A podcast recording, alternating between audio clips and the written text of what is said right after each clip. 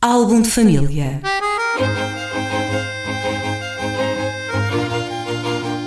A origem e a evolução das famílias e dos seus sobrenomes.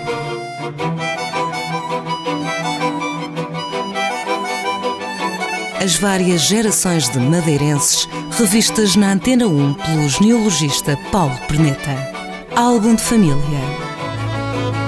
Paulo Perneta, bom dia. Bom dia. Cá estamos reunidos aqui na Antena 1 para mais um álbum de família. Temos vindo com um ciclo de quintas tradicionais do Funchal.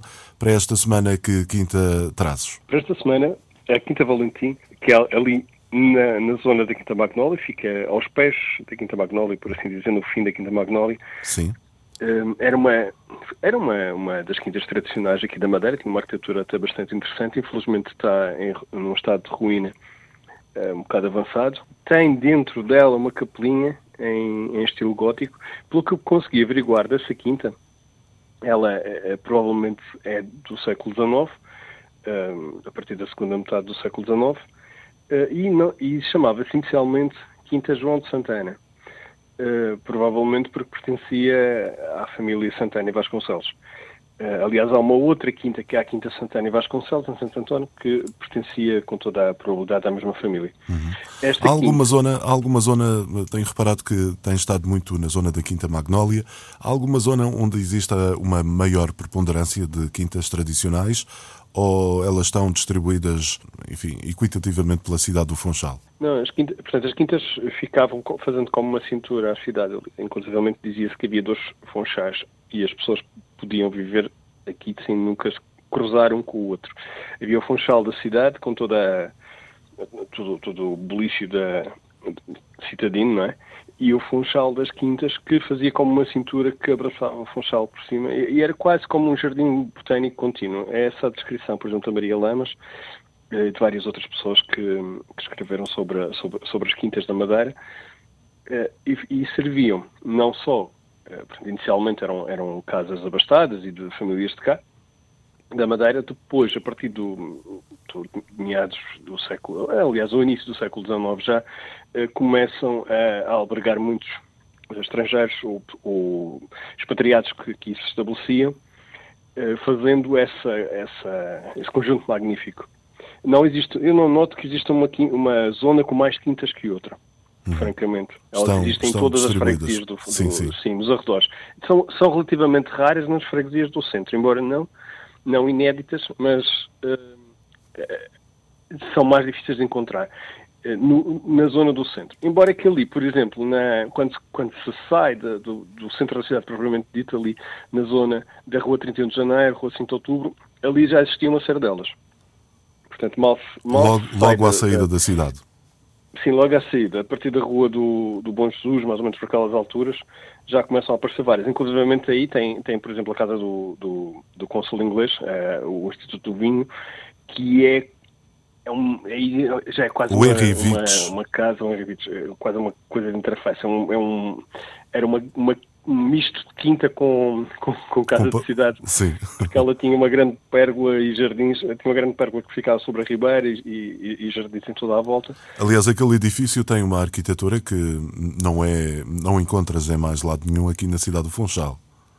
É assim uma espécie não. de castelo com aquelas torres e Sim, tudo ele isso. Tinha, ele, ele era, consta que era arquiteto amador e ele próprio desenhava ou empenhava-se no desenho das, das residências. Uh, desenhou a, a igreja inglesa, consta que, foi ele que a desenhou. Uh, creio até que está, está mesmo documentado. Uh, a quinta do Jardim da Serra, onde é o hotel, Sim. que era dele também, e vários outros edifícios. Tem uma, uma traça, a Quinta no, a do Clube Naval. Uh, esta de, de, do Funchal, é, é, aquilo é quase como uma country house metida ali, na, praticamente em, no, quase no centro da cidade, mas, mas funcionava como era, era, um misto. Era uma casa de cidade, mas era uma quinta ao mesmo tempo, praticamente. Muito bem. Ali a cota de Santa Luzia também, também uh, tinha, enfim, alguma característica também em termos de quintas tradicionais.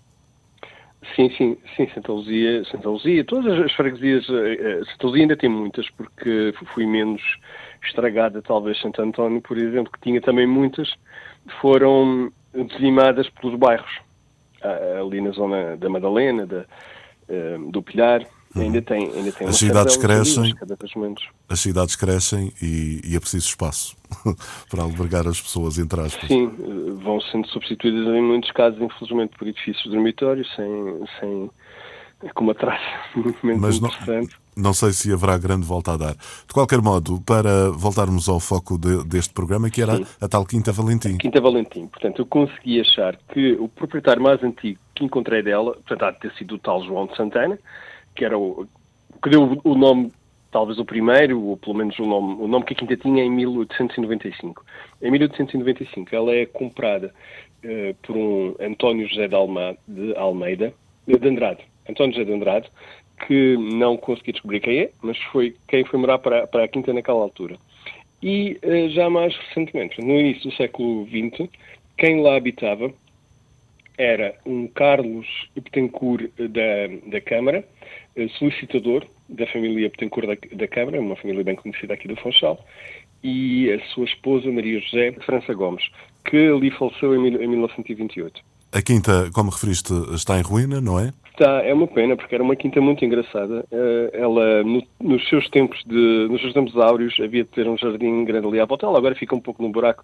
Uh, Vê-se bem de uma rotunda que, lhe fica sobranceira, por baixo do hospital.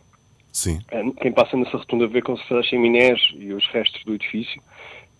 era um, é um edifício que, embora já não tenha a abertura que tinha, porque ficou ficou ali um bocado empardada, mas que penso que valeria a pena se houvesse interesse em, em recuperar, porque a arquitetura ainda lá está.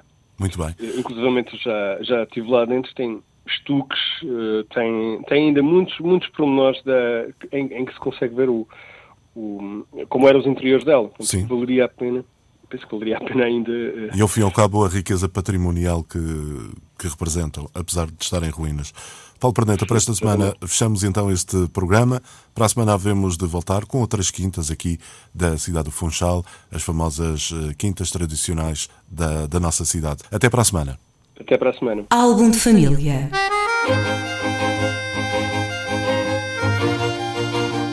A origem e a evolução das famílias e dos seus sobrenomes.